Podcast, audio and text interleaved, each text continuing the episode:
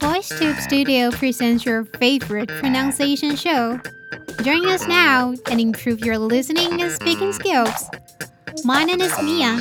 You are listening to VoiceTube's Pronunciation Challenge.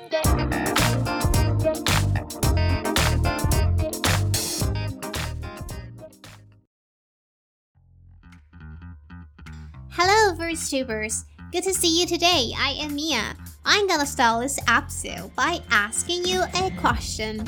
Have you watched any news today? In this modern age, it has become our main resource to catch up with the world. Well, it is everywhere in our life. It is also a tool to control our emotions and minds. So, how to watch the news objectively without being controlled? We'll talk about that later. And now let's take a look at the sentence. While pretending to inform us about the state of the world, the news has become a formidable instrument of self forgetting. I repeat again. While pretending to inform us about the state of the world, the news has become the formidable instrument of self forgetting. Okay, now let's see the pronunciation tips. The first one is inform us. Inform us. There's a linking between these two words. So it's inform us. Informed us. Now the second one is formidable. Formidable. As usual, we separate the word into four parts. F O R M I D A B L E. In the first part, the pronunciation of O here is uh. Uh. So the first part is four. Four. Okay, now the second part. M I pronunciation of I here is short I sound is E. E. So the second part is me.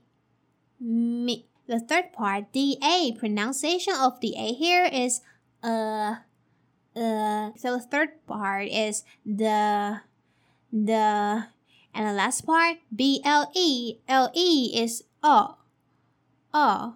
So and at but is bow. Bow combining all together formidable formidable.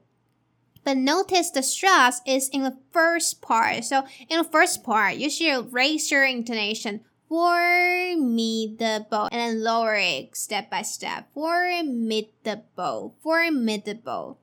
Okay, now the third word is instrument. Instrument. Okay, separate the word into three parts. I-N, S-T-R-U, M-E-N-T. In the first part, I hear is also a short I sound, so it's E. E. So the first part is in in. The second part is sh. Sh. It's because like tr is ch. Ch. And you here is uh. Uh. And now the third part is ment. Ment. M E N T. Ment. So combining all together, instrument. Instrument. Now is the vocabulary. The first one is inform informed 动词告知 The store didn't inform customers about the change of the activity. 这家商店没有告知顾客活动的变化。Number two, formidable, formidable 形容词可怕的。The invention of such a formidable weapons causes people to live in fear. 如此强大武器的诞生，使人们活在恐惧之中。Number three instrument, instrument 名词手段。News has already become the kind of instrument to control people's thoughts and mindsets. 新闻已经成为一种控制人们思想和心态的工具。Like today's episode, we're pretending to inform us about the state of the world. The news has become a formidable instrument of self forgetting. Yes, a news is an instrument that might hinder us to be mindful. really looks so legit and we accord prestige to news that we would never think it might close the alternative avenues for us to know more about the facts. One thing about news that you should know are all in this video. Watch this video and become a real active audience in this digital area.